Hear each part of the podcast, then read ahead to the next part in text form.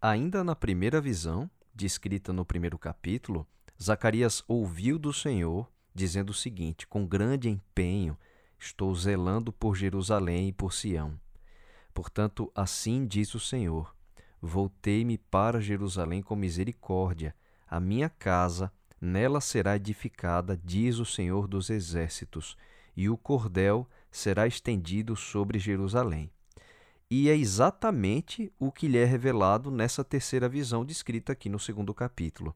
Zacarias disse que viu um homem que tinha na mão um cordel de medir. E ao perguntar para onde ele ia, o homem da visão respondeu: Medir Jerusalém para ver qual é a sua largura e qual o seu comprimento. O motivo do homem estar medindo é por causa do zelo e do cuidado do Senhor pelo seu povo e pela cidade onde iria restaurá-los. Deus queria mostrar que estava cuidando de cada detalhe, como ele disse: com grande empenho estou zelando por Jerusalém. É isso que essa visão significa: o cuidado de Deus pelo seu povo de uma forma detalhista. E o anjo ainda revela: Jerusalém será habitada como as aldeias sem muros, por causa da multidão de homens e animais que haverá nela. Mas como é que haveria proteção, né, simbolizando Jerusalém como aldeia sem muros? Deus responde no verso 5: Pois eu lhe serei, diz o Senhor, um muro de fogo ao redor, e eu mesmo serei no meio dela a sua glória. É interessante, isso lembra um episódio relatado em 2 Reis capítulo 6, quando Eliseu foi cercado por um exército inimigo. Seu assistente estava ali com ele e o assistente de Eliseu temeu, talvez achando que seriam atacados e mortos, e ele perguntou: O que é que faremos? Mas Eliseu orou para que Deus lhe mostrasse a realidade espiritual que o seu assistente não conseguia ver. Diz assim em 2 Reis, capítulo 6, no verso 17: Orou Eliseu e disse: Senhor, peço-te que lhe abras os olhos para que veja. O Senhor abriu os olhos do moço e ele viu que o monte estava cheio de cavalos e carros de fogo em redor de Eliseu. Esse episódio representa um pouco da grandeza dessa promessa feita pelo Senhor aqui a essa nova geração de israelitas. O próprio Deus seria um muro de fogo ao redor do seu povo para protegê-los, ainda que eles não pudessem ver. Bom, a segunda parte do capítulo mostra o Senhor fazendo um apelo aos israelitas que foram espalhados depois da invasão de Babilônia para que fugissem dela, pois o Senhor se ergueria contra a própria Babilônia. O fato de Deus se erguer contra os inimigos do seu povo implicava em libertação. E por isso Deus diz a eles que cantem, que exultem, porque o próprio Senhor viria para habitar no meio deles, provavelmente referindo-se também como um complemento à restauração do santuário ali em Jerusalém. Olha, sempre foi plano de Deus que o seu povo o testemunhasse, a fim de alcançar outros povos, porque a descendência de Abraão recebeu a promessa de que eles abençoariam todas as famílias da terra. E com essa nova geração de israelitas, o Senhor poderia continuar o seu plano de alcançar o mundo todo com salvação por meio deles.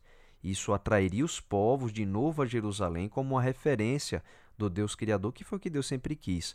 Mas mais do que isso, num panorama mais amplo, a parte final de Zacarias parece apontar para a restauração completa do povo de Deus, incluindo os que não eram israelitas.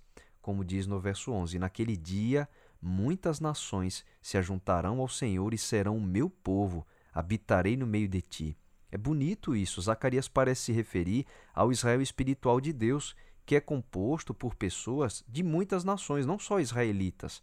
E o Senhor promete: habitarei com eles, habitaria com o seu povo. É isso que a gente vive hoje. O Senhor não possui mais uma nação exclusiva por hereditariedade como os israelitas, né?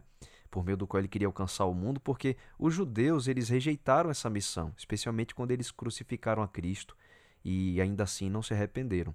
Então hoje, pessoas de todas as nações podem fazer parte exatamente do cumprimento dessa profecia de Zacarias 2. Muitas nações se ajuntarão ao Senhor e serão o meu povo.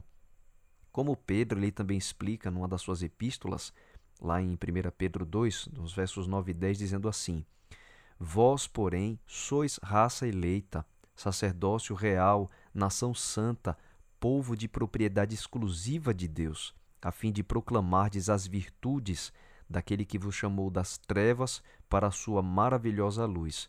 Vós, sim, que antes não erais povo, mas agora sois povo de Deus, que não tinhais alcançado misericórdia, mas agora alcançastes misericórdia. Então Pedro ele escreve isso não para judeus, mas para qualquer pessoa que abrace a aliança que Cristo fez por meio do seu sacrifício. Essa promessa foi feita pelo Senhor originalmente ao povo de Israel depois que tirou do Egito. A gente encontra isso lá em Êxodo 19, dizendo assim nos versos 5 e 6. Agora, pois, se diligentemente ouvirdes a minha voz e guardardes a minha aliança, então sereis a minha propriedade peculiar dentre todos os povos, porque toda a terra é minha.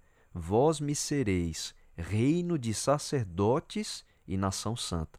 Mas olha que interessante, Pedro, ele está reaplicando essa promessa originalmente feita ao povo de Israel, como sendo agora direcionada para pessoas de todas as nações que aceitem a Cristo como seu Salvador. Como ele diz, vocês antes não eram povo de Deus, mas agora vocês são.